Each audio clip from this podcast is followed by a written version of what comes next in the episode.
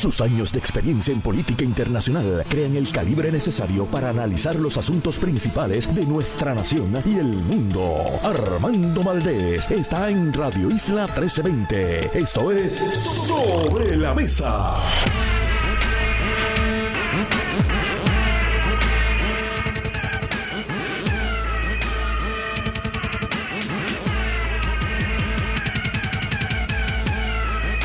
Puerto Rico. Soy Armando Valdés. Usted escucha sobre la mesa por Radio Isla 1320. Hoy José Yello Ortiz Daliot y Víctor García San Inocencio son nuestros analistas en Sobre la Mesa.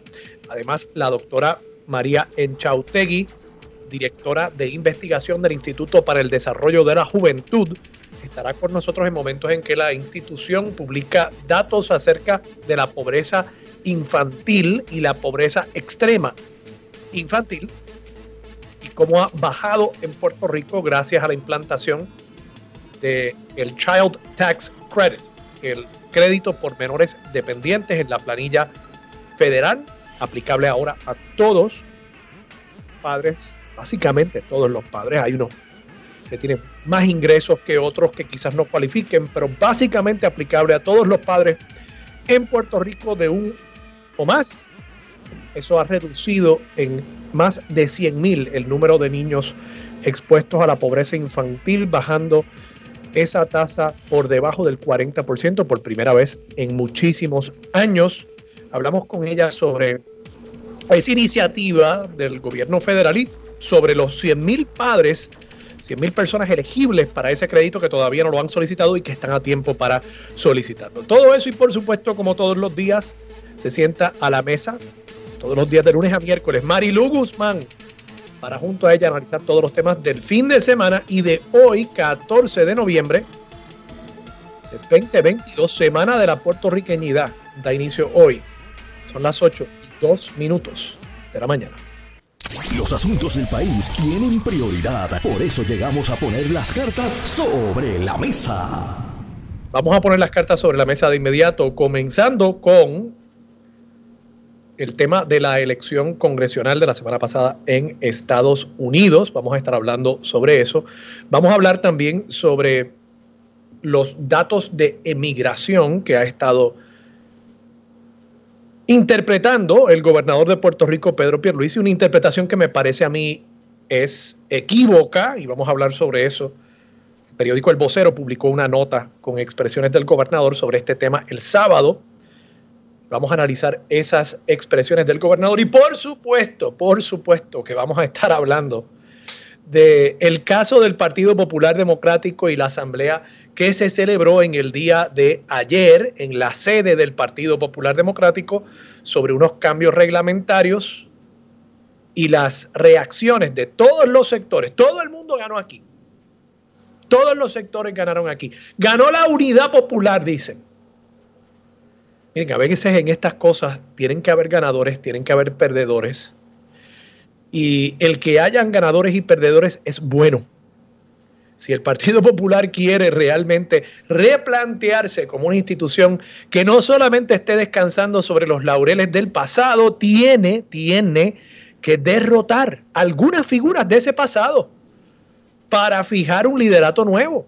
No debe haberle miedo a ese tipo de situación, ese tipo de victoria en la que algunos naturalmente perderán. Y esta insistencia por el consenso y por la unidad y por tratar de que todo vaya en paz, yo creo que es uno de los problemas del Partido Popular de cara a estas elecciones que se van a estar celebrando en mayo y de cara, por supuesto, también a las elecciones del 2024. Todo eso lo voy a estar discutiendo hoy antes, tomo un turno de privilegio personal, supongo, para simple y sencillamente recomendarles la lectura de la columna de Selimar Adames, esa institución, esa joya del periodismo puertorriqueño, Selimar Adames, publica hoy una columna en el periódico Primera Hora. Creo que la publica todos los lunes. Y es una columna sobre una noticia que no me llegó no tuve el tiempo de tocarla la semana pasada sobre el estado de las carreteras en Puerto Rico y cómo la autoridad de carreteras ha dicho que tiene un plan a 45 años para reparar el estado de las carreteras, que la Junta de Supervisión Fiscal dice solo el 13% de las carreteras están en un estado adecuado. Supongo que ese 13% estará cerca de las casas de los miembros de la Junta de Supervisión Fiscal. Yo quisiera saber dónde está ese 13% de carreteras que están en estado adecuado. Pero bueno, demos por sentado eso. Quiere decir 87% de las carreteras en Puerto Rico están en mal estado. 45 años va a tomar la reparación de esas carreteras. ¿Qué quiere decir eso? Eso quiere decir que cuando terminen las reparaciones de las carreteras, del 87% de las carreteras que hoy no están en buen estado, cuando termine eso, de aquí al año 2067, que es el,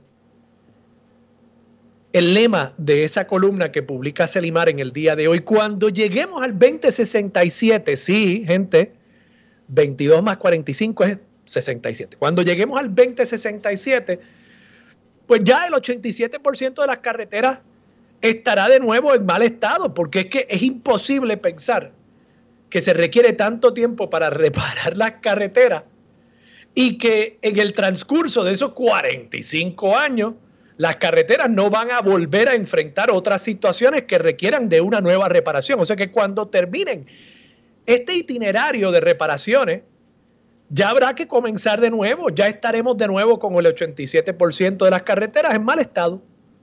Así que de lo que se trata eso, de lo que se trata el que el director de la autoridad de carreteras esté diciendo que tomará 45 años implantar el plan de mejoras, es que realmente nos están diciendo que nunca, nunca se va a resolver el problema. Porque cuando termine ese plan habrá que comenzar con otro ya habrán pasado 45 años desde que se reparó la carretera, que se repare mañana. Y pues ya estará en mal estado nuevamente. Y esto es el absurdo, ¿no? Del país de Puerto Rico, de un país que cree que las cosas no hay que darles mantenimiento, salvo cuando ya están en tal estado de deterioro que no darle mantenimiento sería una tamaña irresponsabilidad. Y en efecto, estamos viendo los resultados de esa irresponsabilidad. Y traigo esto simple y sencillamente, no quiero quedarme en ese tema, pero lo empato con uno que sí discutí ampliamente la semana pasada, que es el que tiene que ver con los bonos para los empleados públicos, producto del acuerdo de ajuste de deuda negociado por la Junta de Supervisión Fiscal, la legislatura actual y el gobernador de Puerto Rico. Todos son responsables. Todos. Y todos los partidos, de paso en la legislatura son responsables, porque que yo sepa, nadie levantó la voz para decir, espérense, espérense un momentito. Si va a tomar 45 años reparar las carreteras de Puerto Rico, este dinerito, estos 475 millones de pesos, ¿no serían mejor invertidos en esa prioridad? O sea, se supone que los representantes, representantes, representen los intereses de las personas que alegadamente ellos representan, pero no. Como la mayoría de los representantes y la mayoría de los senadores son empleados públicos en licencia sin sueldo, pensaron primero en su bolsillo. Vamos a hablar claro. Y eso es lo que pasa. Y tengo que reconocer, Carlos Díaz Olivo, amigo, publica hoy una columna donde habla sobre cómo todos los partidos políticos en Puerto Rico, esta está en el nuevo día de paso, están ensimismados, solo piensan en sí mismos, solo piensan en el aparato gubernamental. Tiene razón, tiene razón. Y no hago excepción de ningún partido, por lo menos no con el liderato actual que tienen. No hago excepción de uno solo. Todos están ensimismados en sus propias prioridades, en las prioridades de los empleados públicos, en las prioridades del gobierno, en las prioridades de los empleados que tienen contratados en sus oficinas y que son familiares. Sí, porque también la semana pasada no se pudo aprobar un proyecto de ley para regular, ni siquiera para prohibir, para regular el nepotismo legislativo. ¿Sí? Porque hay personas, no tengo que mencionar nombres, pero yo sé que ustedes saben de quién estoy hablando, personas que tienen familiares directamente trabajando en sus oficinas legislativas. Y eso ha estado pasando por muchos años. Eso es otro ejemplo eso, los bonos y el plan de 45 años para reparar las carreteras. Eso es otro ejemplo de cómo vivimos en un país que está al servicio del gobierno en lugar de tener un gobierno que esté al servicio del país.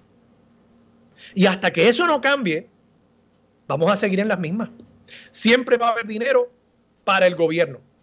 Nunca va a haber dinero para las prioridades de la gente. Y usted pues tendrá que seguir cambiando su carrito cada cinco años porque se bielan los carros o caen en sumideros los carros o le cae un peñón encima, gracias a Dios. Creo que hasta el momento no ha muerto nadie en un incidente como ese. Pero de eso es lo que estamos hablando, de la priorización de asuntos que tienen que ver intrínsecamente con los partidos o con el gobierno o con los empleados públicos, como un circuito cerrado, como si eso fuese una cajita que vive aparte en una ciudadela y que el pueblo de Puerto Rico a su alrededor nosotros somos los plebeyos que simplemente trabajamos para asegurarnos que los amos que viven en el castillo estén bien alimentados. Traigo el tema simplemente para que ustedes vean. Los chavitos para los bonos aparecieron.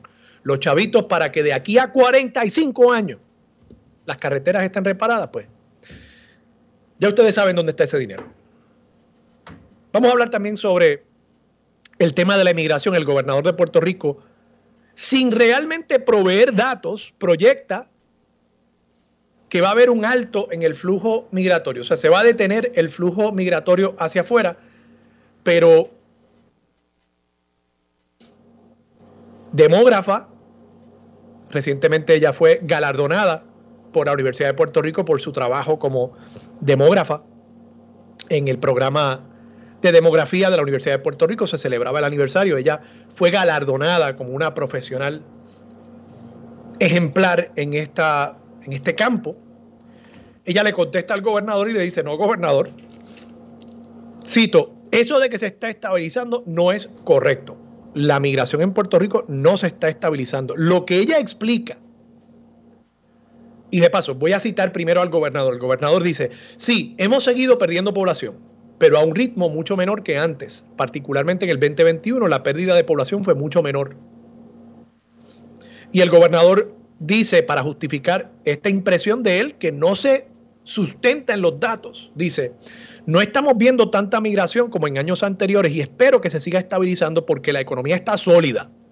Sí, tenemos una baja en el índice de actividad económica después de Fiona en septiembre, pero FEMA entró a asistir a la población y son cientos de miles de dólares que ya se han desembolsado en nuestra economía. Si esto sigue así, el desempleo bajo, la economía creciendo, mayores oportunidades para la gente, y si seguimos asegurándonos de que la paga a la fuerza trabajadora se ajusta, lo que anticipo es que eso, la migración, seguirá estable.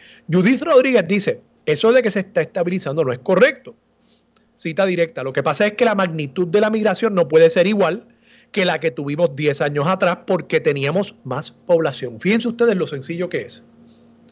Si hace 10 años había más gente, pues evidentemente se podía ir más gente. Hoy tenemos menos gente. Y la magnitud, el número absoluto de personas, ¿verdad? Si antes había 4 millones de personas, pues se podían ir 100 mil personas. Ahora tenemos 3.1 millones de personas.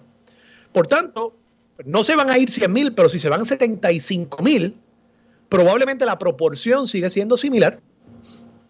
Y eso es lo que está pasando. Hay menos gente para irse del país, porque ya se nos fue un montón de gente.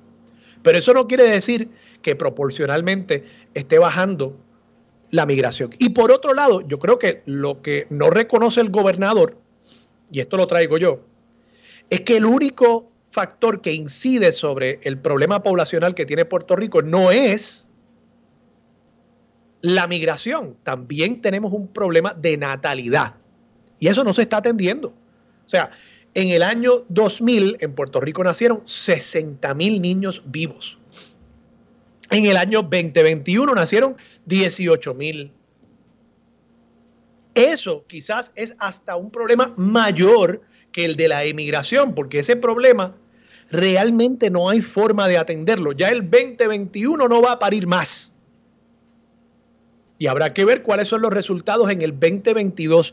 Y en la medida en que esos factores se siguen acumulando, la emigración y además una baja en la natalidad, lo que vemos es una situación de colapso demográfico, con las implicaciones que eso tiene en las instituciones educativas elementales, superiores y universitarias, las implicaciones que eso tiene sobre el comercio, las implicaciones que eso tiene sobre la fuerza laboral en Puerto Rico, sobre los servicios, las contribuciones que se le pueden pagar al gobierno y los servicios que se le pueden proveer con esos recaudos a las personas adultos mayores en Puerto Rico, que son una población creciente e importante.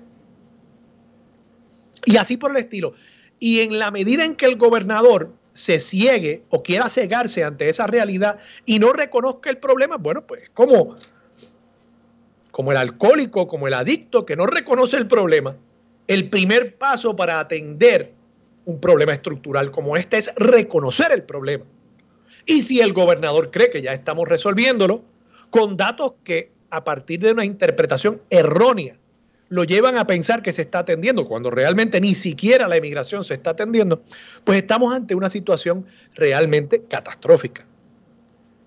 Y ojalá, ojalá que algún segmento del liderato político del país salga de ese avestruzamiento, pueda pensar más allá del el ensimismamiento que tiene todo toda la clase política en Puerto Rico y que vean esto como un problema, reconozcan esto como un problema y comiencen a atenderlo.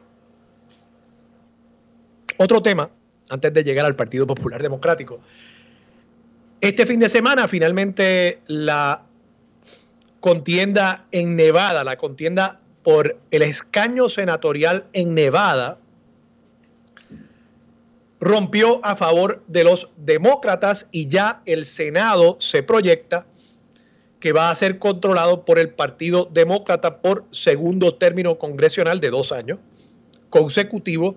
En este caso, con al menos 50 votos, podría ser el caso que luego de la elección del 6 de diciembre entre Raphael Warnock y Herschel Walker en el estado de Georgia, podría ser, si gana Warnock, que acabemos con un Senado en el que el Partido Demócrata incluso tenga un voto adicional, 51 votos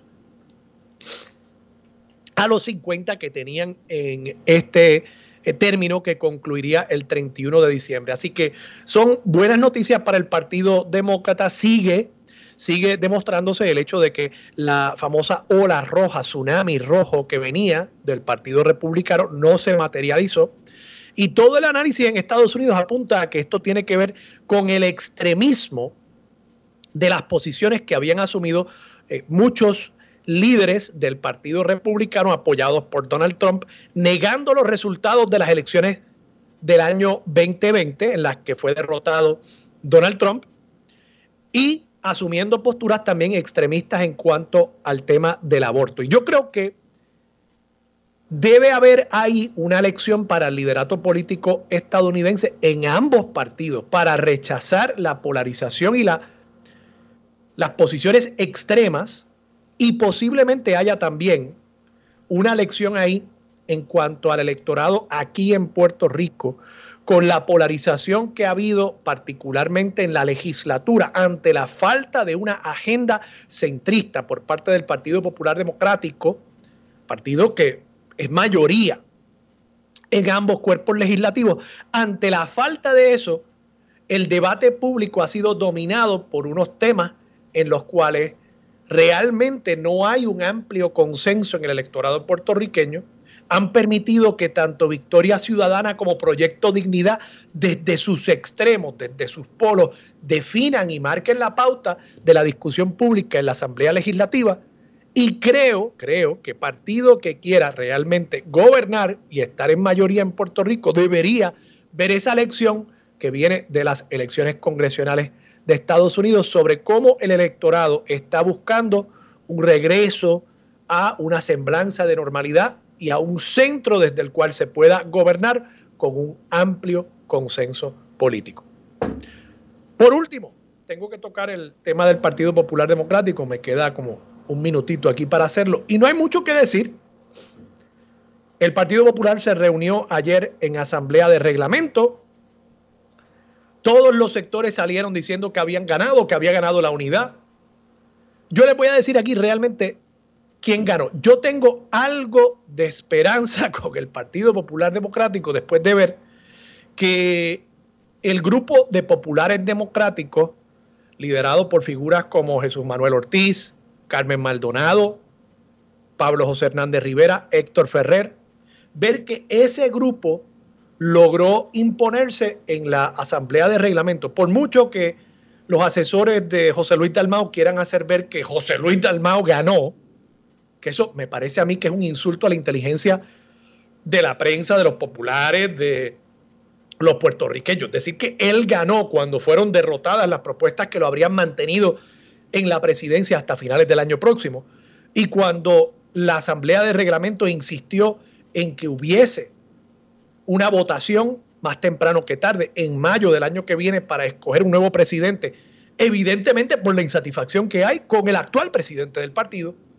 Decir que eso fue una victoria para José Luis Dalmán, pues realmente, de nuevo, es un insulto a la inteligencia de los populares particularmente. Yo creo que gana ese sector que querían abrir las puertas del partido y ciertamente debe darle esperanza a la colectividad de que hay un liderato nuevo, hay un liderato que está dispuesto a enfrentarse contra los intereses entronizados, contra esas generaciones que no quieren necesariamente soltar el poder y que quieren modernizar, permitirle al partido que tenga un proceso de evolución de cara a las elecciones del 2024 y de cara a lo que resta de esta década. Eso debe ser razón para que los populares sientan esperanza con que en efecto hay ebullición y hay unos líderes dispuestos a dar la cara por esa colectividad de cara al 2024. Líderes que espero vengan con estilos nuevos y de lo que estoy viendo de la Asamblea, pues en efecto, vienen con estilos nuevos. Vamos a la pausa. Regresamos con más de Sobre la Mesa por Radio Isla 1320. Quédate en sintonía. Conéctate a radioisla.tv para acceder y participar en nuestra encuesta diaria. Armando Valdés, sobre la mesa por Radio Isla. Regresamos, soy Armando Valdés, usted escucha sobre la mesa por Radio Isla 1320. Esta hora se sienta a la mesa Marilú Guzmán. Marilú, buenos días, ¿cómo estás? Buenos días Armando y saludos a todas las personas que nos escuchan. Marilú, el Partido Popular Democrático Hubo asamblea de reglamento en el día de ayer y lo que a mí me ha parecido interesante es que todo el mundo ha salido reclamando que ganaron y que salen más unidos que nunca. Y, yo tengo dos cosas que decir acerca de eso antes de escuchar tu análisis. Yo creo que la unidad no es un bien en sí mismo. En la medida en que usted esté unido con personas que quieran mantener a la institución, en este caso el Partido Popular Democrático, en un estado letárgico y en un estado de, no evolución hacia las tendencias políticas de ya la segunda década, tercera década del siglo XXI. Y segundo, yo creo que se hace daño el propio José Luis Dalmao, al no admitir que parte de su propuesta, la parte más importante, que lo hubiese mantenido en el poder hasta diciembre del año próximo, en el poder quiero decir, como presidente del Partido Popular Democrático, al no admitir que eso representa una derrota. O sea, yo entiendo que el instinto de los políticos siempre sea tratar de spin las cosas y darle la mejor cara ante el mal tiempo. Pero yo siempre aconsejo, y, yo he sido consejero, eh, estratega político de líderes políticos aquí y fuera, yo siempre aconsejo un poquito más de humildad.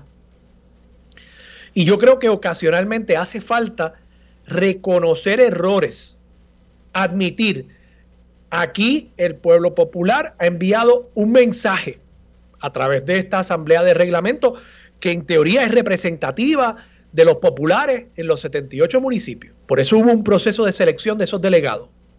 Y el mensaje que están enviando es que quieren más apertura. Y yo le estoy diciendo a los populares que los escucho. Yo creo que eso sería un mensaje de mucha más madurez, de mucha más apertura y que le haría menos daño a José Luis Dalmau que el insistir en que él ganó ayer, porque yo creo que insistir en eso es insultar la inteligencia de los que mínimamente seguimos noticias y sin duda de la base del Partido Popular Democrático. ¿Qué te parece a ti, María? Pues mira, Armando, yo quisiera tener, ¿verdad?, la, la, la, claridad mental para analizar eh, lo, que es el, lo que es el Partido Popular hoy o lo que no es el Partido Popular hoy. Eh, y yo refiero a los amigos y amigas que nos escuchan a una excelente columna de opinión que publica el amigo Rafael Cox Salomar en, Excelente. en el Nuevo Día, en el día de ayer.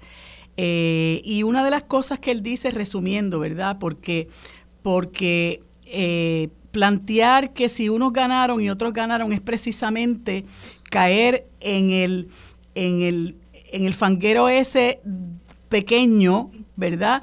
De, la, de esas luchas de poder, porque como muy bien señala este Rafa Cox, eh, este pseudo liderato, porque así él le llama, pseudo liderato, que está al frente del Partido Popular, pues reniega de lo que fue en un momento dado y de lo que ha sido su historia, ¿verdad? Y las grandes aportaciones que mientras estuvo en el poder en un momento histórico dado eh, le, le, dio al país. Y ahí él habla del asunto de la convención constituyente y de una carta de derechos que, que, bueno, podemos decir que a la altura del siglo XXI, pues eso es una constitución que necesita revisarse, amén del hecho de que es una constitución que está sujeta a los poderes plenarios del Congreso eh, y con la que ellos hacen lo que les viene en gana. Pero, pero no obstante, es el partido de la Convención Constituyente que que, creó la Constitución, independientemente de que muchos de nosotros eh, reprobemos el que con ella se instauró el Estado Libre Asociado en nuestro país y todo lo que eso ha significado para el no desarrollo económico, eh, social y político de nuestro país. Eh, pero, pero yo invito a los amigos a que la lean porque realmente hay una crítica eh, muy seria, muy profunda de lo que en aquello a lo que se ha convertido el Partido Popular Democrático y una de las cosas que él señala es que este pseudo liderato eh, lo único que le interesa es enfrascarse en esta pelea chiquita y elaborar lo que se conoce como un plan de país no les interesa. Y si tú vienes a ver, eh, aquí no hay ningún plan de país que tenga el Partido Popular que ofrecerle a nadie en Puerto Rico. Y si no, bueno, yo quisiera que alguien que cree a pie juntilla en el Partido Popular, que considera, como decía no sé si fue el querido amigo Vegas Ramos que, el Partido Popular está eh, listo para ganar las elecciones del 2024. Eh, yo quisiera que me dijeran a mí realmente qué es lo que el Partido Popular tiene que ofrecerle a este país. Porque más allá de estar eh, en una, en una lucha por si se escoge el, los delegados o los representantes por acumulación en la Junta de Gobierno, el presidente, los vicepresidentes, etcétera, en mayo, en julio o en febrero, pues realmente es un país, es un partido que ha estado ausente de la discusión pública en asuntos que no son medulares, que contrario a lo que muchos esperábamos, no dio la batalla para, para, para, que no se aprobara el plan de ajuste de deuda que tenemos encima, eh, ha dejado pasar eh, eh, temas como las leyes de cabotaje para empuñarlos, ¿verdad?, como punta de lanza en su reclamo de un ELA mejorado, ¿verdad? Este, y, y no, a mi juicio, la, la, la base del Partido Popular eh, debe estar mirando con, mucha decepción lo que está ocurriendo al interior del partido. Y, hay una cosa que, algo que quería leerte de lo que dice Rafa es que el escenario político a nivel global se ha radicalizado y ninguno de esos dinosaurios responde ya a las necesidades contemporáneas de sus electores. La lucha de hoy es entre partidos y movimientos con líder, agenda, plan y proyecto, y el Partido Popular carece de todas las anteriores. Yo creo que eso básicamente resume aquello en lo que se ha convertido el Partido Popular Democrático. Pienso que hay mucha gente que habrá de abandonar ese partido porque ya no lo, no, lo representa, ya no responde a las aspiraciones de, de un grupo de gente eh, buena que quiere eh, que en el país eh, haya justicia social, que se acabe la corrupción, que haya verdaderamente un plan de país que ofrecerle a sus electores para que lo que tenemos hoy día deje de ser lo que tenemos hoy día, porque para muchos de nosotros lo que tenemos hoy día ya no sirve, ¿verdad? En un momento dado se pudiera decir que ese modelo de desarrollo económico y, y político que se, llama, que se llama Estado Libre Asociado sirvió para algunas cosas, pero realmente en este momento dado salvo que eh, ¿verdad? el, fanatismo ciegue, eh, tiene que haber unas críticas muy serias eh, en términos de esa, ese modelo económico que ellos han, que ellos han promovido para el país, porque de lo contrario, Armando, pues están abocados a desaparecer, han caído en la irrelevancia y, y pues a, pesar de ser el partido quizás más antiguo de todos los que hay ahora mismo eh, en el panorama, pues asimismo habrá de desaparecer y no me extraña que, haya una fuga de, su gente para eh, desde, desde ya la, estamos viendo y que se manifieste dramáticamente en las elecciones del 2024. Yo creo que la, digo, coincido contigo en que la, columna de Rafa Cox, eh, yo la leí con mucho interés, sé que muchos eh, la leyeron en el liderato del Partido Popular también, con mucho interés. Y tiene, tiene toda la razón. Creo, creo que hay una esperanza en que este grupo, de nuevo, populares democráticos, compuestos por personas como Jesús Manuel, Carmen Maldonado, Héctor Ferrer, Pablo José Hernández Rivera, creo que hay una esperanza ahí en que ellos podrían venir a sustituir o, a establecer un liderato al interior del Partido Popular, ¿verdad? Liderato que en este momento sin duda eh, está totalmente ausente eh, en la colectividad. Queda por verse si ellos pueden establecer lo que plantea Rafa Cox, ¿verdad? Porque es una combinación de cosas que faltan. Un plan de país y un liderato. Bueno, pues ahí hay por lo menos un liderato en ciernes. Habrá que ver si logran tomar control de la colectividad y entonces establecer un plan de país, una agenda de cara al futuro y que no se reduzca simplemente a que nosotros desplazamos al liderato que estaba ahí y ahora queremos nosotros repartirnos los puestos, ¿no? Si es eso a lo que aspiran, pues yo coincidiría contigo. Si aspiran a algo más, a que se establezca ese plan de país, a que se establezca esa agenda y que el partido pueda viablemente llegar al 2024 planteándole al pueblo puertorriqueño algo, que, representen algo distinto a lo que hay hoy, pues yo creo que ahí puede haber una esperanza. Pero eso igual requiere de un rompimiento con el liderato actual y por eso digo que debe tener cuidado este sector con los llamados a la unidad y a no querer pisar callos, porque es que en los procesos políticos muchas veces hay que pisar callos, hay que sacar a un liderato del medio para establecer un liderato nuevo. Y de esa manera es que el Partido Popular, me parece, puede evolucionar. Marilu, tenemos que ir a la pausa. Regresemos con más en breves instantes aquí en Sobre la Mesa por Radio Isla 1320. Quédate en sintonía. Conéctate a radioisla.tv para acceder y participar en nuestra encuesta diaria. Armando Valdés, Sobre la Mesa por Radio Isla. Yo soy Armando Valdés. Usted escucha Sobre la Mesa por Radio Isla 1320 a esta hora sigue sentada a la mesa Marilú Guzmán. Marilú. Ajá, pues mira, yo quería comentar algo sobre eso que tú planteas. Eh, y esto lo digo con mucho respeto para, aquellos a quienes comentaste. Eh, yo no creo que una persona es un líder primero y conforma un plan de país después. Yo creo que es todo lo contrario.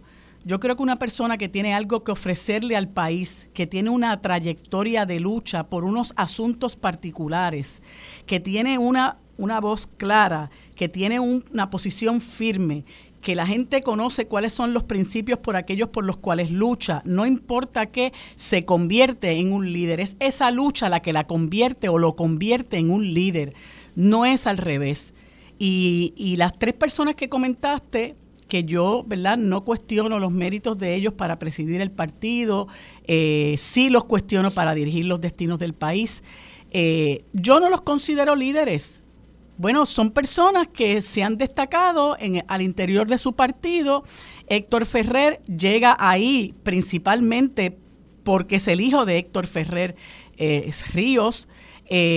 No, no necesariamente por sus propios méritos, aunque los tiene. Eh, Jesús Manuel Ortiz eh, es una persona que viene de ser ayudante de Alejandro García Padilla y se dio a conocer como tal. Y yo lo considero una persona seria, me parece una persona muy bien intencionada. Y en el caso de la alcaldesa de Morovis, bueno, yo presumo que sus constituyentes eh, piensan que ella ha sido una buena alcaldesa, ¿verdad? Yo no tengo elementos de juicio para, para, para eh, disputar eso, pero yo no los considero líderes. No son, para mí no son líderes de nada, porque yo no veo cuál es la trayectoria de lucha de estas tres personas para hacer un cambio en el presente estado de cosas. Que ellos, tú, no me puedes hablar a mí, por ejemplo, de un Churumba, de un Willy Miranda, de un José eh, Aponte de la Torre, todos tristemente fallecidos al día de hoy, esa gente era líder, porque esa gente asumió la lucha de muchas cosas que tenían que ver con la reconstrucción de nuestro país. Los tres, para empezar, eran soberanistas y eso los distingue del resto de los que estás mencionando, porque ni siquiera eso le ofrecen al país. O sea, Carmen Maldonado cree que Puerto Rico no es una colonia, entonces, ¿cómo tú puedes llamar líder a una persona que se conforma con lo que nosotros tenemos en este momento? Bueno, pero si la única métrica para establecer quién es líder o quién no es líder que coincida con tu posición en cuanto al estatus, pues, pues entonces... No, no, no, no, no me refiero a eso. Entonces, eh, que haya un plan definido por parte de estas personas o una visión definida antes de ofrecerse al país como líderes, bueno, yo plantearía que Alexandra Lúgaro, es una persona cuyas posiciones eran totalmente desconocidas antes de que aspirara a la gobernación, una persona cuya trayectoria como líder era en la empresa privada, empresa privada que guisaba de contratos en el Departamento de Educación eh, y cuyas posiciones en cuanto a temas como el estatus fueron desde la izquierda hasta la derecha y de vuelta, ¿no? Porque en algún momento ya dijo que la estadidad era la opción más sensata para Puerto Rico, pero después se decantó como independentista. O sea, y, fue la, candidata a la gobernación de Victoria Ciudadana en las elecciones pasadas. Entonces, pues, pues, pues mira, yo creo que Churumba, eh, Willy Miranda Marín y José Aponte en algún momento no eran Churumba, Willy Miranda Marín y José Aponte, ¿verdad? Eh, fueron líderes jóvenes también que se desarrollaron y que, y que eh, abrieron camino y eventualmente se pulieron y demostraron que eran líderes eh, para, para el país, ¿no? Y yo creo que pues hay que darle oportunidad a la gente joven, a la gente que no tenga tanta trayectoria. Y de paso, creo que una figura como Héctor Ferrer ha demostrado una contundencia con el tema de, la legalización de la marihuana, eh, que demuestra una, una valentía frente a un país que, que, muchos creen que es muy conservador, eh, y, una, y una constancia, ¿no? Que yo creo que hay que reconocerle.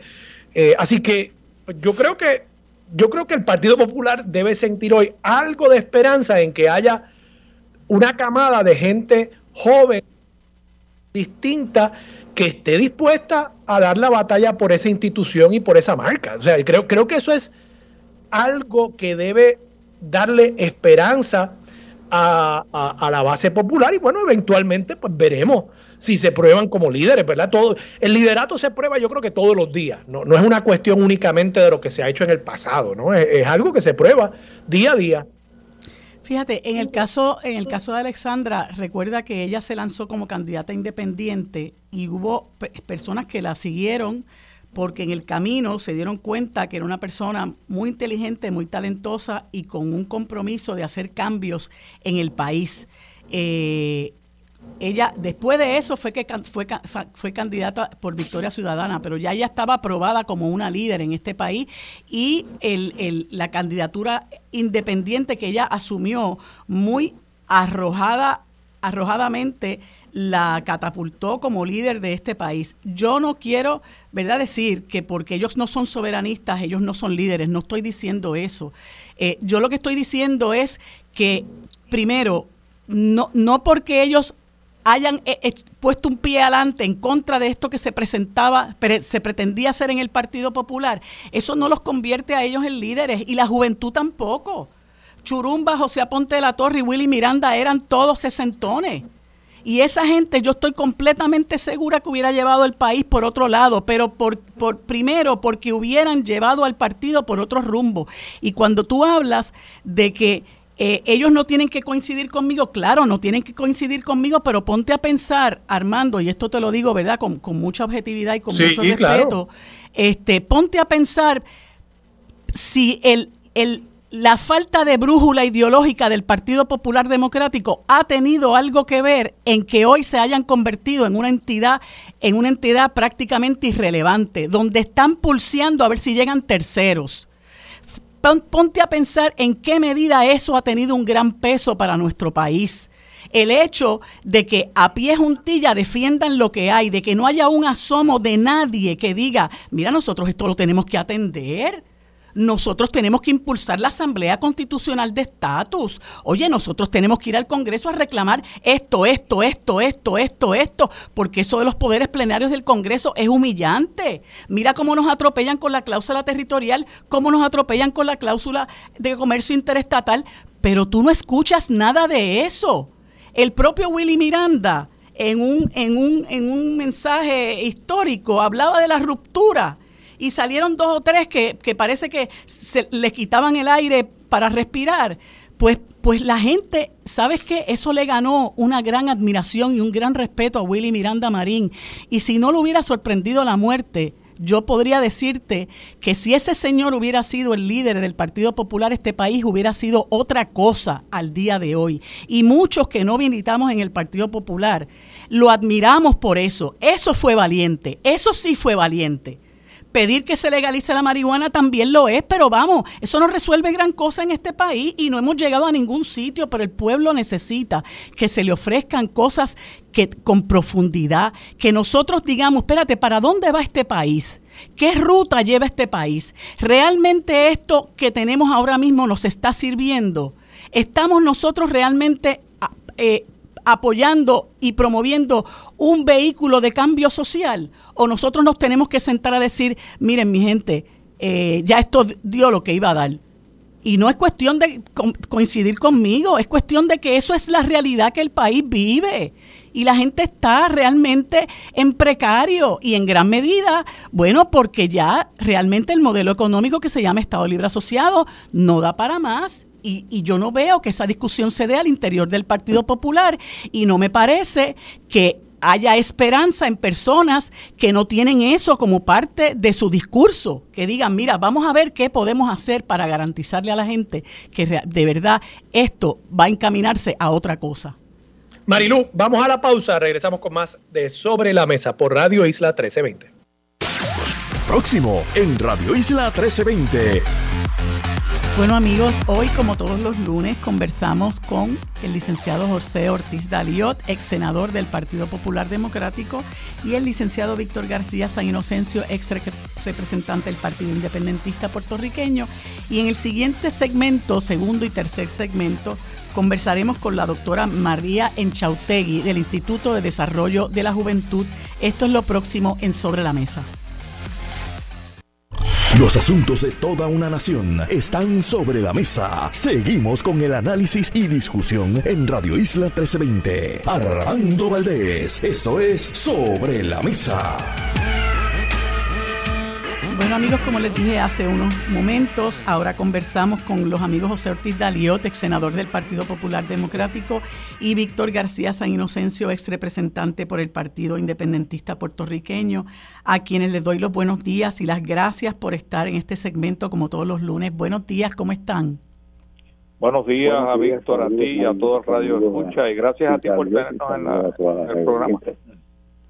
Bueno, pues nuevamente agradezco que estén disponibles para hablar en este segmento y quería conversar con ustedes no en ánimo de entrar en la discusión del tema pequeño, chiquito, de si eh, votamos hoy o votamos mañana, eh, sino qué representa para nosotros como puertorriqueños y puertorriqueñas, eh, muchos de los cuales, ¿verdad?, vemos el tema desde afuera porque no pertenecemos a ese partido. Eh, esto que está ocurriendo al interior del Partido Popular, analizando primero, ¿verdad?, toda esta discusión que se dio con las enmiendas a un reglamento que algunos planteaban y algunas planteaban que pretendían mantener eh, más tiempo del necesario a José Luis Dalmau a la cabeza de ese partido. Eh, y que en el día de ayer, bueno, pues ahí está, ahí está asamblea, ¿no? Eh, para quienes representó, pues qué bueno, llegamos a unos acuerdos, qué bueno, hay unidad, eh, pero que realmente los que vemos el asunto de afuera, eh, un poco, un poco no, bastante, coincidimos con, con el, el, análisis que hace él, el amigo Rafael Cox Salomar, en su columna El Berrinche Popular, donde pues simple y llanamente expresa que el Partido Popular no tiene redención. Tú creo que estabas allí, Yello, me gustaría escuchar tu sentir. Sí, yo, yo, yo participé como, como delegado, ya que los exfuncionarios son miembros del Consejo eh, del Partido Popular que tiene derecho a participar en este tipo de, votaciones. Eh, pues yo para mi sorpresa, eh, María, de Lourdes, y a pesar de que obviamente el espacio era más pequeño, ¿no? yo hubiera preferido un espacio eh, más grande para que todos pudiéramos cómodamente sentarnos y, estar eh, allí de una manera mucho más tranquila. Pero el espacio era pequeño, pero estaba lleno, o sea, había 392 delegados, cosa que es menor de lo que los miembros del, Consejo. Los consejos son como 300 más, más 192 delegados adicionales. Deben haber sumado unos 500, pero 392 obviamente fue una buena asistencia. Había mucho, mucho entusiasmo eh, por obviamente decirle no al comité ejecutivo que se había aprobado por la Junta de Gobierno el 14 de octubre, eh, no también a la propuesta de presidente pro tempora y eh, no a la eliminación de unos delegados por acumulación. Así que todas esas tres cosas se lograron eh, enmendando con la enmienda que realizó el presidente de la Asociación de Alcaldes a una resolución que, que presentó eh, el amigo Josian, alcalde de, de, Comerío, donde se le había dado la encomienda de tratar de zanjar las diferencias entre los diferentes grupos con relación a las decisiones que ya había tomado el Partido Popular anteriormente. Eh, y él presentó la resolución y eh, el alcalde de Villalba y presidente de la asociación presentó unas enmiendas que yo creo que fueron la, clave para que todo el mundo en armonía eh, saliera de aquel espacio del Partido Popular. Y la enmienda que hizo Luis Javier fue al efecto de que la votación de la presidencia que había recomendado Josian se hiciera el 25 de julio, se moviera para mayo 7 eh, eh, y que supuestamente llegara el partido al 25 de julio con un nuevo presidente, el que sea.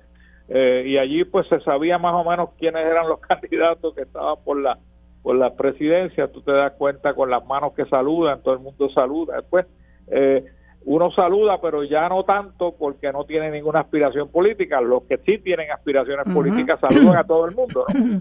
Este, pero se hizo se hizo en, la votación estuvo fue unánime a favor de una votación a, a, viva voz eh, y todo el mundo votó a favor de las enmiendas del alcalde de, Villalba. Obviamente yo hubiera preferido que se hubiera hecho el 26 de febrero como inicialmente se había eh, se había eh, hablado pero pues por, por, el, por el hecho de, de lograr una un consenso pues se usó el la fecha del 7 de mayo, rechazando lo del 25 de julio y lo que había propuesto el alcalde eh, de Comerío y fue unánime porque fue a viva voz y no hubo votaciones eh, eh, secretas, pero el, el ruido que se hizo con la expresión de, eh, en apoyo a la, a, la, enmienda del alcalde, pues era claramente que había eh, unanimidad en, en, la aprobación y obviamente acortar el periodo de elección.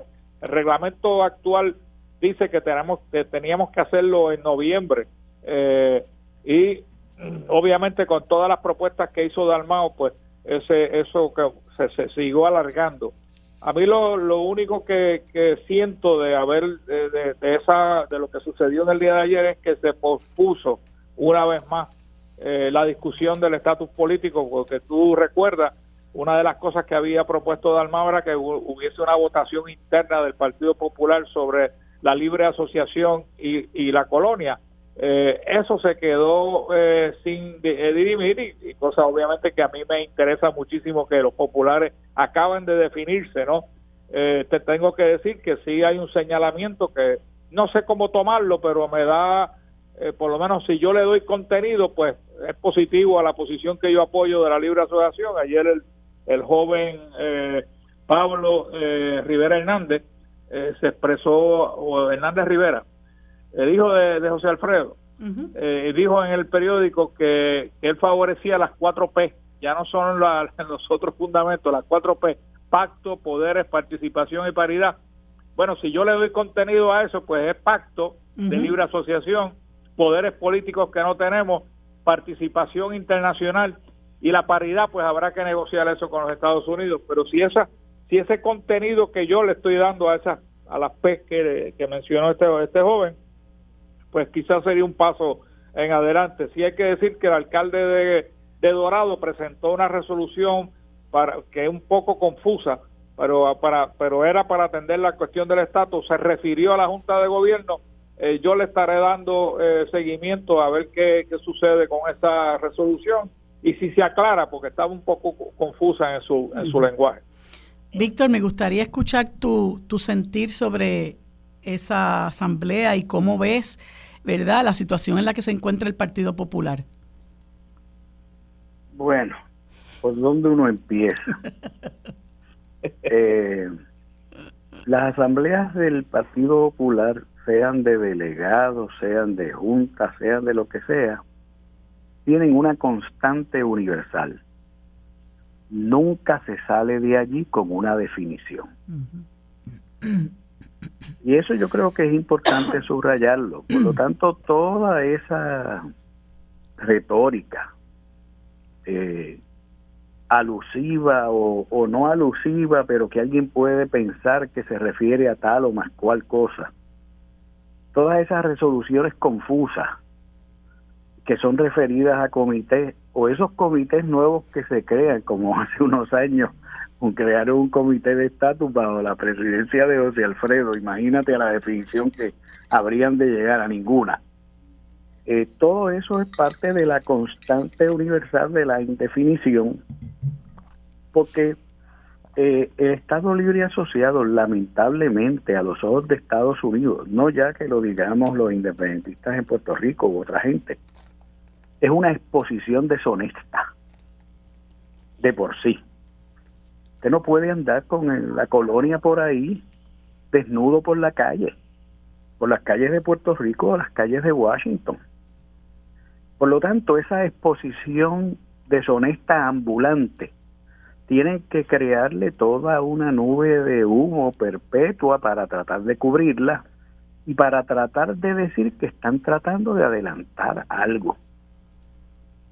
Así que eh, notable de esa asamblea, para empezar, la constante universal de, de tratar de esconder la exposición deshonesta y de posponer cualquier proceso de definición. Claro está, hay personas que tienen una combinación de la paciencia del Buda y de la prestancia de Jonás dentro de la ballena para ponerse a esperar por definiciones. Yo lo felicito realmente. Te felicito, Yello, de verdad.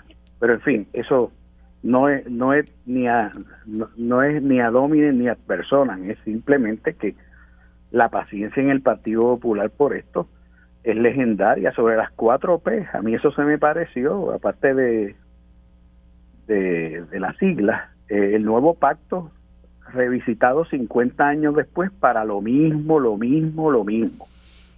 Bien, sobre los temas administrativos de la fecha, todo el mundo sabe que en el Partido Popular hay, hay una lucha eh, por, por quién es presidente. Tienes de un lado la persona del actual presidente, que voy a decir que es una de las personas más subestimadas dentro de su propio partido y en la política puertorriqueña en términos generales y que ha mostrado una capacidad de supervivencia eh, durante los pasados 20 años como senador en mayoría y minoría, habiendo ocupado eh, todos los cargos. Eh, yo creo que una persona subvalorizada. Y pues las razones intrínsecas uno las puede sospechar, supongo que no es del agrado de unos sectores, ni de unas élites. Eh, sí, porque en el Partido Popular hay élites, élites eh, que representan, como yo digo, el mundo egipcio, la momificación. Eh, y esa gente pues pretende mandar y cuando pretende mandar mucho la arroja al Partido Popular a un abismo de perder votos y votos y cogerse las pelas que se le han perdido a Magollo. Eh, así que, eh, pues los cambios de fecha, pues ellos sabrán que se ajusta mejor. Veremos eh, una cantidad, yo pienso que, que variada, de personas con un mismo signo. Eh, o la falta de experiencia o la incompetencia tratando de competir para el cargo de presidente y la candidatura a la gobernación. Y eh, estos pujos reorganizativos donde siempre se anuncia que todo está organizado pero que no se refleja eso al menos ni siquiera en el aspecto más tangible que es el de la finanza. Eh, así que eh, tendremos que estar pendientes a eso. Eh, me parece que hay unas personas que, que es claro que ya a estas alturas no descollan, aunque han hecho mucho ruido, eh, y eso tenderá siempre a, a, caer en la ley del embudo. Así que nada, veremos los eventos a mayo y a, a mayo, fundamentalmente a mayo. Este, yo hablaba ahorita este, sobre este tema con, Armando, bueno, que, pertenece al Partido Popular Democrático, y le decía eh, que eh, me parece que el hecho de que haya unas personas que se consideren que pudieran aspirar a algunas candidaturas, eh, bueno, porque han expresado públicamente su descontento con lo que se pretendía hacer, que era eh, como que mantener a José Luis Dalmau en la presidencia, eh, que, más allá de esa, de esa expresión que ellos hicieron de, tratar de impedir que eso ocurriera, eh, me parece que no tienen como, como líderes, entre comillas, del Partido Popular, nada espectacular que ofrecerle a su colectividad, ¿no? Eh, y le decía, mencionando yo las figuras de, Churumba Cordero, de José Aponte la Torre y de Willy Miranda Marín, que eran eh, los tres abogaban por, por la soberanía para el país. Eh, desde la perspectiva de, de, una, de una libre asociación, una de las cosas que me planteaba, me planteaba Armando, que yo creo que es un tema que se debe conversar, eh, es que, bueno, el hecho de que unas personas aboguen por la soberanía no necesariamente los hace líderes al interior del Partido Popular. Y yo discrepo, porque a mí me parece que el que el, partido haya abandonado esa ruta, ¿verdad? O hayan muerto tres, tres eh, líderes, a mi juicio, destacados de ese partido que se, que se destacaron, perdonando la redundancia, por ese discurso. Eh, para mí, ha tenido mucho que ver en la, en la erosión enorme que ha recibido ese partido. Yo creo que eso es un mensaje que el propio electorado del Partido Popular le ha dado a ese partido, que el no tener una brújula ideológica, que el haber abandonado la lucha por el cambio de estatus en el país, eh, les ha costado y les va a seguir costando, porque ahora la gente desde afuera está mirando esta pelea, ¿no? Eh, que alegadamente se subsanó, eh, pero sabemos que, sabemos que el problema es mucho más profundo que un cambio de, de fecha y que haya o no un comité ejecutivo. más allá de eso, el Partido Popular, Yello, no tiene un plan de país que ofrecerle a la gente. Y la gente eh, está viendo, ¿verdad? Y está sintiendo eh, la precariedad que se vive en este país, ¿verdad? Eh, y que es una precariedad que se está viviendo desde hace muchas décadas precisamente por la política pública económica que se ha establecido por el modelo económico que estamos viviendo, que es el modelo económico de Lela, eh, y que aunque se plantee que es la Casa Grande, que aquí estamos todos los populares, pues la realidad es que para mi punto de vista el popular de a pie, la popular de a pie, eh, me, me imagino que pudiera estar pensando este partido a mí no me ofrece nada. Y, mirando, ¿verdad?, el desarrollo de los partidos políticos en el país, que en un momento dado existen, después no existen. El Partido Popular es el partido más antiguo de los que existen ahora mismo, pero, pero eso no significa que que, va a continuar existiendo, porque me da la impresión de que a pesar de todo y del fronte que se da, de que salimos eh, eh, unidos y fortalecidos, ese, ese, esa historia realmente no creo que haya muchos que la compren. Bueno, yo creo que salieron unidos y fortalecidos a, corto plazo, ¿no?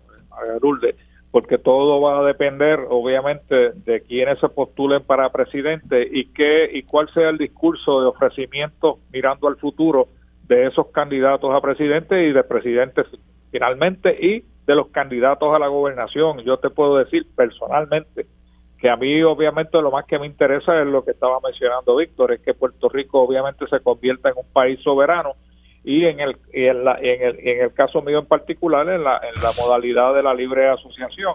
Eh, y en la medida el que el Partido Popular, ya sea su presidente o candidato a la gobernación, no me ofrezca esa esa vertiente ideológica, pues yo tendré muchos problemas para poder cederle mi voto. Y por eso yo, tú tienes mucha razón, creo yo, de que la merma en, en, en, el electorado que sigue al Partido Popular ha sido porque se ha abandonado ese discurso que llevaba Churumba y, el alcalde de, Carolina eh, y, y Willy Miranda Marín en particular, la, la, el último discurso que dio en la Fundación Luis Muñoz Marín, donde él abogaba por una ruptura, pero una, una ruptura eh, de, de, la, del, del, del, mensaje eh, de, la, de la colonia, ¿no? Eh, ruptura para ir mirando hacia la soberanía de Puerto Rico en, la libre asociación. Así que eso obviamente le ha causado una erosión electoral al Partido Popular que yo espero, espero que existan en el futuro inmediato candidatos que puedan ofrecerle a Puerto Rico de nuevo ese discurso de soberanía.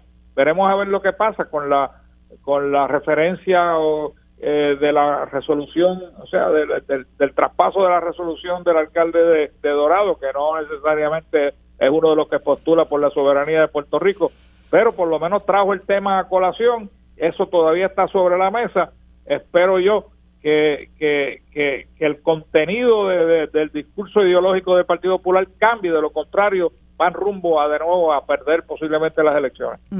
Y Víctor, tú, tú coincides con eso. Yo personalmente pienso que eso les ha hecho mucho daño el hecho de que de estar conformes con el presente estado de cosas mientras el país se, se hace, hace pedazo, ellos están conformes con el presente estado de cosas y ni, y ni hablar, ¿verdad?, de la pobre, el pobre, pobre trabajo legislativo en, en términos de estos, de estos dos años que realmente pues eh, el país no ha habido, no ha visto, porque está bien, entendemos que el Ejecutivo está en manos del PNP, pero usted da la, batalla como quiera, usted como quiera la da, usted no se rinde del saque porque el, proyecto no va a pasar porque Pierluisi lo va a vetar, pero también el hecho de, eh, de no tener ese norte ideológico eh, unido a lo que es el saldo de la labor legislativa en estos, en estos dos años, eh, pienso que, que ha sido muy desmoralizante para la base del Partido Popular.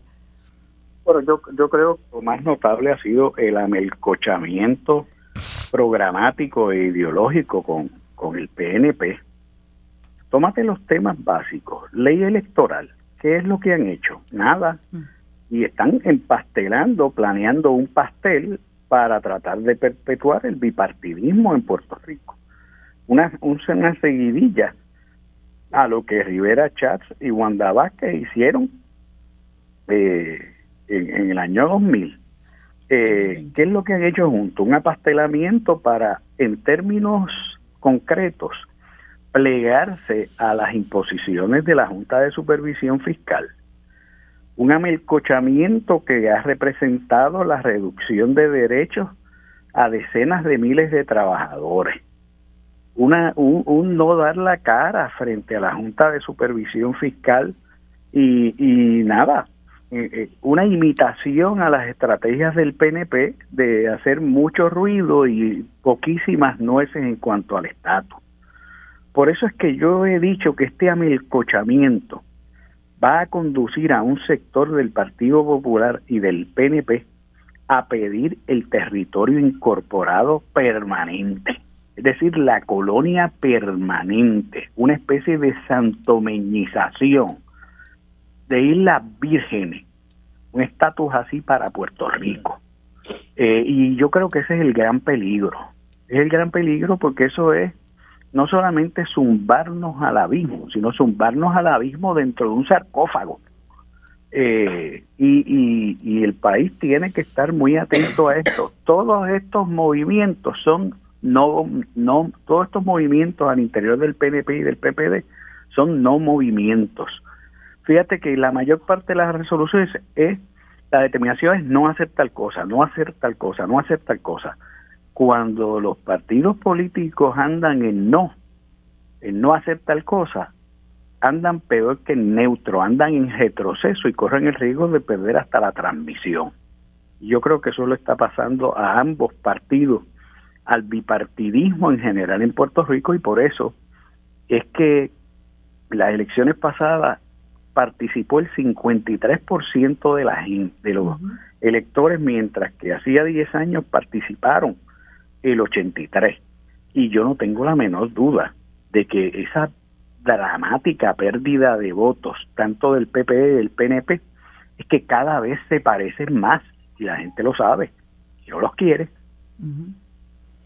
y, y, y, bueno, yo eh, veo que frente a tantos retos que tiene este país, ¿verdad? Tantas situaciones, Víctor ha mencionado algunos, empezando por la lucha en contra de la Junta de Control Fiscal que ha sido nefasta para este pueblo, en la coyuntura que se dio ahora de, pedir eh, exenciones a la, a la, ley de cabotaje, la situación que se da hoy, en particularmente la portada de primera hora, que habla que es nefasto el rastro de la droga por la isla y todo lo que eso ha conllevado para nosotros, conscientes nosotros de que las costas eh, y las fronteras por aire las controlan los estadounidenses, ¿verdad? Eh, el hecho de que nosotros estemos a expensas, a la merced de esa Junta de Control Fiscal que ha precarizado nuestras vidas y uno mientras tanto ve el Partido Popular y su liderato, ¿verdad? Y yo liderato lo pongo entre comillas, lo ve como, como muy conforme, Yello. Entonces yo me pregunto si realmente para personas como tú eh, hay, hay esperanza, porque ya eh, el amigo Cox Salomar, que también es libre asociacionista, eh, los, echó a pérdida. Sí, yo yo estoy consciente de lo que, lo que Rafa escribió. Yo le doy, eh, tengo la esperanza porque estoy, estamos reuniendo, ¿no? Eh, un grupo que no voy a revelar quiénes porque obviamente no los quiero tirar al medio, pero nos reunimos semanalmente, eh, somos todos populares eh, y estamos esperanzados en que el discurso ideológico eh, tenga un cambio en un futuro cercano. Y espero que obviamente Cox, que fue inicialmente parte de ese grupo, se reintegre, porque es, es, un, es una persona muy valiosa para eh, que nos ayude obviamente a enderezar el rumbo ideológico del Partido Popular y convertir de nuevo el Partido Popular en un partido de mayoría eh, que se niega a hacerlo en estos momentos, pero yo pues tengo la esperanza de que eso se pueda lograr eh, a corto plazo. Bueno, como dice mi amigo Ignacio Rivera, con esa nota de esperanza, que plantea Yello. Les doy las gracias por haber estado conmigo en este segmento. Ya se me acaba el tiempo. Seguiremos conversando el próximo lunes. Gracias a ambos. Que tengan buen día. Cuídense. Gracias. Quédate en sintonía. Conéctate a radioisla.tv para acceder y participar en nuestra encuesta diaria. Armando Valdés, sobre la mesa, por Radio Isla. Bueno, amigos. En este segmento conversamos con la doctora María Enchautegui, directora de Investigación y Política Pública del Instituto de Desarrollo de la Juventud, a quien le damos los buenos días y las gracias por aceptar nuestra invitación para discutir un tema muy importante. Buenos días, doctora, ¿cómo se encuentra? Buenos días, me encuentro bien, ¿y tú? Bien, gracias. Pues yo muy agradecida de que usted haya sacado este tiempo para hablar con nosotros, doctora, porque eh, la pobreza es un asunto que, pues, que muchos hemos hemos vivido y visto muchas veces por experiencia propia, otros, ¿verdad? Porque hemos manejado eh, sectores, hemos trabajado con sectores pobres y sabemos lo que la pobreza, la privación eh, representa en la calidad de vida de esas personas. Pero a mí muy particularmente me, impresionó eh, un estudio que ustedes hicieron ya hace, ¿verdad?, unos, unos cuantos años y que incluso discutieron en el Congreso de los Estados Unidos y arrojaba doctora, eh, que un 58% de nuestros niños vivía en niveles de pobreza y un 33% en, en niveles de pobreza extrema. Obviamente a mí eso me, dejó, me dejó loca, ¿verdad? Por así decirlo, porque eh, yo creo que, un gobierno fracasa en la medida en que no saca a la gente de la pobreza, ¿verdad? Que es el germen de tantos otros males. Y, veo, ¿verdad? Con beneplácito que ustedes eh, eh, informan que con el eh, crédito por, por niño, Child Tax Credit, ¿verdad? Al que se acogieron muchas familias en nuestro país, precisamente porque están viviendo en niveles de pobreza, se redujo esa tasa de pobreza eh, de nuestros niños en, un en unos 95.264 y quisiera que usted nos hablara de eso porque una de las preocupaciones también es, es que esto es temporero.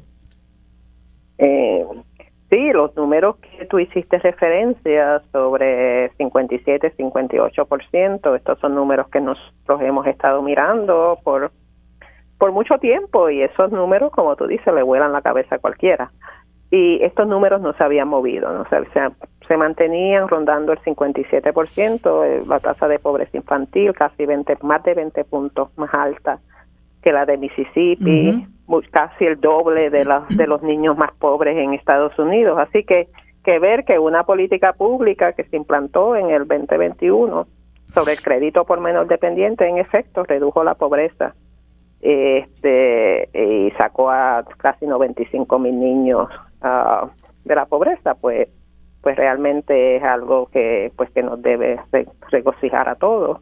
Hay gente que no pero la mayoría de la gente pues sí sabemos que esto tuvo un impacto bien grande y positivo y un impacto transformador para muchas familias. Sí. Una de las cosas que, que usted que se menciona en esa en esa noticia es que se se evaluó, ¿verdad?, eh, en qué se había utilizado ese dinero que llegó. Y curioso es ver y también agradable que, que, se hizo buen uso de ese dinero, que se hizo para adquirir bienes necesarios como puede ser un vehículo, que se utilizó para saldar deudas, ¿verdad? Que en gran medida eh, desahogan a la gente económica y emocionalmente. Eh, pero me preocupa, como le mencioné hace un rato, de que esto es una medida temporera, ¿verdad? Que, que pues en un momento pudiéramos estar nuevamente donde estuvimos hace un tiempo. Eh, sí, en efecto, eh, nosotros hicimos eh, investigación sobre cómo la gente usó el dinero. Nosotros, ¿verdad? Nos, nos tratamos de alejar del término de si se usó bien o mal, pero sí, podemos informar que es que se usó en forma balanceada. Mucha gente lo usó para cubrir gastos inmediatos diversos. Era, para 27% de la gente nos dice que, que, que este crédito le, le pudo este lograr una mejor alimentación, o sea que eso es bastante alto. Por otra gente fue para comprar carros para sus hijos que van a la universidad, para ellos mismos, para mejorar del hogar. Así que, que hubo ahí unos gastos que yo creo que se van a, ¿verdad? Se van, van a tener repercusión por encima de ese año que fue el 2021, donde este crédito estuvo más alto y aplicó a muchísimas más personas. Básicamente su aplicabilidad fue universal en Puerto Rico. ¿Y cuándo se espera que, que o sea, eh, ¿qué, qué duración tiene esto? ¿Solamente por el año 2021? Bueno, el, el CCC, el crédito por dependiente, se ha estado aplicando en Puerto Rico por muchos años. La diferencia es que con ARPA muchísimas mm. más familias se hicieron elegibles porque el crédito se hizo disponible a familias que tienen al menos un niño, antes de eso eran tres niños o más, y también pues se aumenta la cantidad del crédito y además se hace disponible para personas que no tenían ingreso por concepto de trabajo. Esas tres cosas juntas pues hace que esto tuvo, haya tenido un impacto bien grande en Puerto Rico. Oh, para el 2022 pues entonces se vuelve, ¿verdad? Ya las estipulaciones de, muchas de las estipulaciones de ARPA vencen, pero se mantiene el crédito para familias de uno o dos, de más de un niño, pero las cantidades son menores, son hasta 1.400, tal vez hasta 1.500 la máxima con un ajuste de inflación, y se vuelve a imponer la, la restricción de que tiene que tener un, un, un ingreso por concepto de trabajo. Ya. Entonces, eh, yo recuerdo que, que, cuando, que hace eh, por lo menos eh, dos años, me parece, que ustedes acudieron a un foro auspiciado por el Comité de Recursos Naturales de la Cámara de Representantes y fueron a divulgar o a discutir un estudio que se llamaba Un futuro de pobreza infantil en Puerto Rico, cuánto nos cuesta y qué podemos hacer. Eh, y en aquel momento ustedes mencionaban que a, Puerto Rico la pobreza le cuesta 4.418 millones de dólares anuales. Eh, y me gustaría un poco conocer eh, cómo se llega a ese número y qué propuesta se hizo en ese momento para, más allá del Child Tax Credit, ¿verdad? ¿Qué propuesta se hizo para poder atajar ese problema tan apremiante? Sí, nosotros este, presentamos ese, ese estudio en el, en el Congreso y también está disponible en nuestra página electrónica. Cualquier verdad de tus oyentes lo puede acceder. Y lo que nosotros vimos es que sí, que tiene un porcentaje importante de la producción nacional de Puerto Rico, ¿verdad? Más de 4 mil millones de dólares y más de 4% de la producción nacional. Nosotros en ese entonces, y eso se debe a costos adicionales de salud, costos adicionales de seguridad, pérdida de empleo, salarios bajos, todo esto son las consecuencias de crecer en la pobreza. Nosotros en ese entonces propusimos una, lo que nosotros llamamos una hoja de ruta, compuesta de 10 políticas públicas para reducir la pobreza infantil en 10 años a la mitad. Y una de esas políticas era realmente expandir el CTC a más familias en Puerto Rico. Pero tenemos otras políticas como implantación de modelos bigeneracionales, como empleo subsidiado, expandir este cuido y, una serie la pueden ver ahí en el, en el estudio. Son 10 políticas en total que si se implantan se podría reducir la pobreza infantil a la mitad. Doctora, ¿y esas políticas públicas eh, que, ya, que, vemos que se discutieron en el Comité de Recursos Naturales de la Cámara de Representantes, ¿en alguna medida ustedes las han podido discutir con el, con el gobierno central del país para, porque yo sé que en un momento dado se creó un comité para combatir la pobreza en, bajo, bajo ahora la, la gobernación de Pedro Pierluisi, pero realmente yo no sé qué rumbo ha tomado ese comité y no sé, ¿verdad?, si ustedes han tenido la oportunidad de compartir esas propuestas con el, con el gobierno presente eh, y, si, y si se le ha dado paso algunas, eh, ¿qué ha ocurrido con esas propuestas? Bueno, a finales de diciembre del 2021 se aprobó una ley en Puerto Rico, la ley 84, en donde se establece la política pública y se establecen una unas, este, unas medidas anuales de reducción en pobreza infantil. Puerto Rico es único, no, bueno, no único, hay como tal vez dos más estados que tienen eh, una política pública, una ley como esta. Y se establece una comisión para erradicar la pobreza infantil compuesta por varias agencias del gobierno y representación del sector privado y comunitario. Nosotros hemos, ¿verdad? Ellos tienen, nosotros hemos hablado con esta comisión sobre esto sobre las políticas y pues estas estas conversaciones continúan, ¿no? Pero eh, la comisión como tal pues está dirigida por, por las agencias. ¿Y podría decirnos qué agencias son las que están al frente de manejar este comité? Sí, es la comisión. Este, la agencia que lidera la, la comisión es el Departamento de la Familia, la Secretaría del Departamento de la Familia. No recuerdo todas las agencias, pero ahí está Departamento del Trabajo, está también el Departamento de Desarrollo Económico. Hay varias agencias.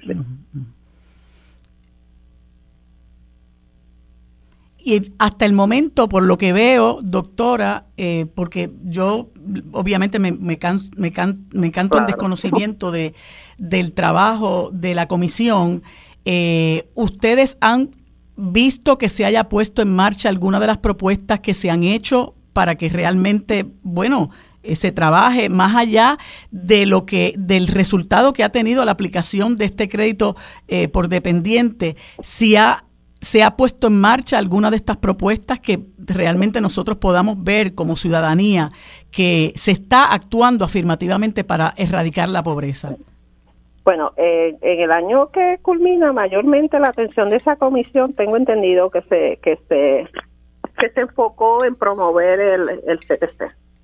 Así que eso, este, verá, una campaña para promover el el CTC, que todas las familias, este, verá, que sean elegibles lo pudieran recibir. Así que eso fue gran parte. Pero sí, en eso, este, la, la comisión conoce la hoja de ruta y nosotros pues estamos también mirando, ¿verdad? Porque estamos también interesados en ver qué trabajo se hace desde allí y qué propuestas pueden salir concretas que ya lleguen a la gente y estamos pues mirando eso, pero realmente pues no no tenemos mucho conocimiento más de lo de otras cosas que ha hecho la comisión.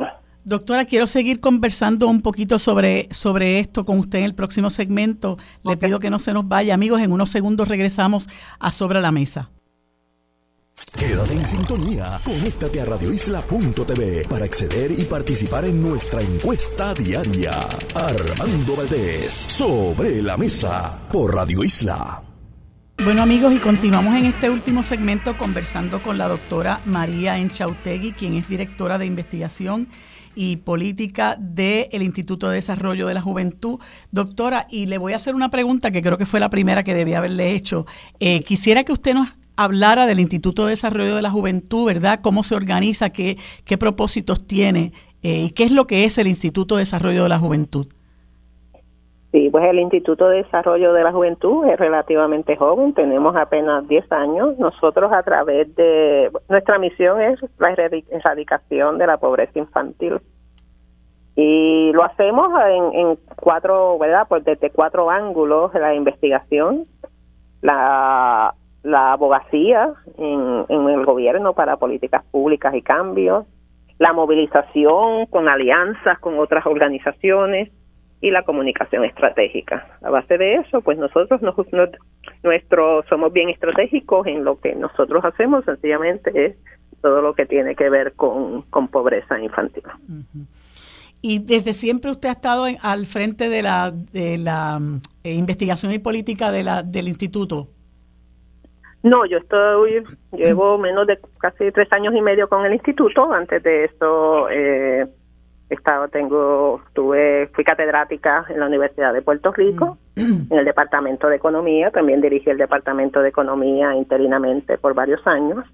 Y antes de eso, también tuve una, una posición con la Administración de Obama mm, en el Departamento del Trabajo y por ahí, por ahí. Qué bien, qué bien. sí. Pues yo, yo vi, he visto los estudios que ustedes han, eh, han hecho, ¿verdad? Y los, he visto con, con, mucha, con mucho detenimiento y con mucho interés. Y me gustaría que nos, nos dejara saber cómo realmente eh, ustedes llegaron a ese número tan alarmante de un 58% de, de nivel de pobreza de nuestros niños y un 33% de, de, pobreza extrema, porque son números que, que, mucha gente pondría en tela de juicio, ¿verdad? Yo no tengo por qué hacerlo, pero, pero es algo que uno realmente le digo, ya ahora se redujo por lo que hemos venido conversando, pero ¿cómo se llegó a ese número de un 58% de niveles de pobreza de nuestra, de nuestra niñez? Bueno, la métrica que usamos es una métrica que usa todo el mundo en Estados Unidos. Eh, son las métricas de los límites de ingreso familiar del censo. Eso se publican todos los años y eso se establece un una tasa de pobreza, un ingreso mínimo que la gente tiene que tener para estar por encima de la pobreza y eso se eso tiene que ver también con el tamaño del hogar, y si uno rebasa ese ese ingreso, pues entonces se dice que está por encima de la pobreza. Una métrica numérica. Sí. Y pobreza económica, no, no, otro tipo de, pobreza. Sí. ¿Y cuánto es el ingreso que, que se considera recibir para que se catalogue como un ingreso que, que, que uno está inmerso o vive en pobreza extrema?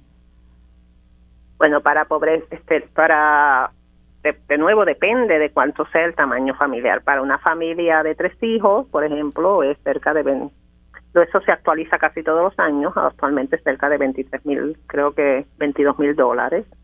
Y pobreza extrema es la mitad de eso, es la gente que está en la, en la mitad más baja de, de, de, este, de este requisito, pero de, de nuevo, de acuerdo a su a su tamaño familiar. En Puerto Rico las personas en pobreza extrema tienen un promedio como de 5 mil dólares al año, mientras que las personas en pobreza tienen un promedio como de 12 mil, 11 mil dólares, 10 mil, algo así, entre 10 mil, 12 mil dólares al año. Y doctora, y de esa, de esa población que vive en niveles de pobreza, el instituto, eh, ¿qué por ciento de esa, de esa gente que vivía, ¿verdad? Según el estudio previo, eh, en niveles de pobreza, tuvo acceso a este beneficio? Yo diría que 100%. O sea, el, el, el, el CTC es básicamente como estaba en las reglas del 2021, era de prácticamente aplicación universal en Puerto Rico porque los límites de ingreso eran bien altos, familias con sobre más de 140 mil pesos, si eres casado puedes recibir, o sea, recibes menos, pero lo puedes recibir. Así que que entendemos que todas las familias que viven bajo el nivel de pobreza eh, los recibieron. eran elegibles y lo importante ahí, por eso fue que hicimos una también una campaña, de educación para que asegurarnos que esas familias los recibieron. Obviamente en nuestro estudio nosotros no podemos saber si los recibieron o no, nosotros suponemos que los recibieron y hacemos escenarios alternos, si, si 100% no los recibió, solamente los recibió 80%, hacemos eso, ¿verdad? Eh, y estos son efectos potenciales porque pues lo que hacemos es mirar los números de las familias, sus ingresos y le y simulamos unas situaciones, ¿no? Así que este pero esos fueron los resultados y esto es una metodología que se ha usado muchísimo en muchas partes de Estados Unidos para en efecto estimar los efectos del CTC en la pobreza infantil. Y habiendo, habiendo dicho usted que eso se, se hace basándose en el censo, eh, ¿cuándo se espera, verdad, eh, que, que, se, que se pudiera evaluar eh, si las familias que hoy se han visto beneficiadas de ese, de ese crédito se mantienen fuera del nivel de pobreza o si regresaron a ese nivel de pobreza, ¿cómo podemos saber si realmente eh, en un tiempo razonable, ¿verdad? Ustedes son los que, los que saben eh, cuándo se hace este tipo de análisis, que saber si realmente esto ha contribuido a sacar a estas familias de la pobreza. Bueno, los datos del censo, obviamente, de CENAL se hizo en el 2020, son de cada 10 años. Los datos de la, también del censo de la encuesta de la comunidad de Puerto Rico son anuales, pero siempre están atrás, siempre están como dos años atrás. Ahora mismo estamos esperando que se publiquen los datos del 2021 y ya está terminando el 2022. Así que, que por eso es que hacemos simulaciones, simulaciones, cómo luciría esto, dado los datos que nosotros tenemos el censo, los datos de ingreso del censo no incluyen estos créditos, no lo incluyen en Puerto Rico, no lo incluyen en Estados Unidos tampoco. Por eso es que nosotros tenemos que coger estos datos de ingreso que nos informan sus familias en estas encuestas y sumarle el CTC para entonces ver cuál sería su nuevo ingreso, porque el censo no incluye por, definición de la forma en que ellos miden su ingreso, no incluye estos créditos. Mm. Pues sería interesante, ¿verdad?, eh, ir, analizando eh, el, trabajo que ustedes están haciendo, porque no hay duda que esos estudios, esas estadísticas que ustedes nos dan, pues nos, nos ponen en posición de saber cuál es la condición en la que están viviendo nuestros niños, ¿verdad? Y nuestros jóvenes. Y realmente, bueno, eh, es alarmante que haya una cantidad significativa de nuestra niñez eh, en, condiciones de pobreza, ¿verdad? Y que, bueno, ahora se redujo un poco por, por lo que usted nos estaba eh, conversando del Child Tax Credit unido a los fondos esos ARPA, pero esos, esos fondos pues son finitos y aunque el Child Tax Credit continúe, pues también es posible que esas familias se mantengan en una en una situación de precariedad económica.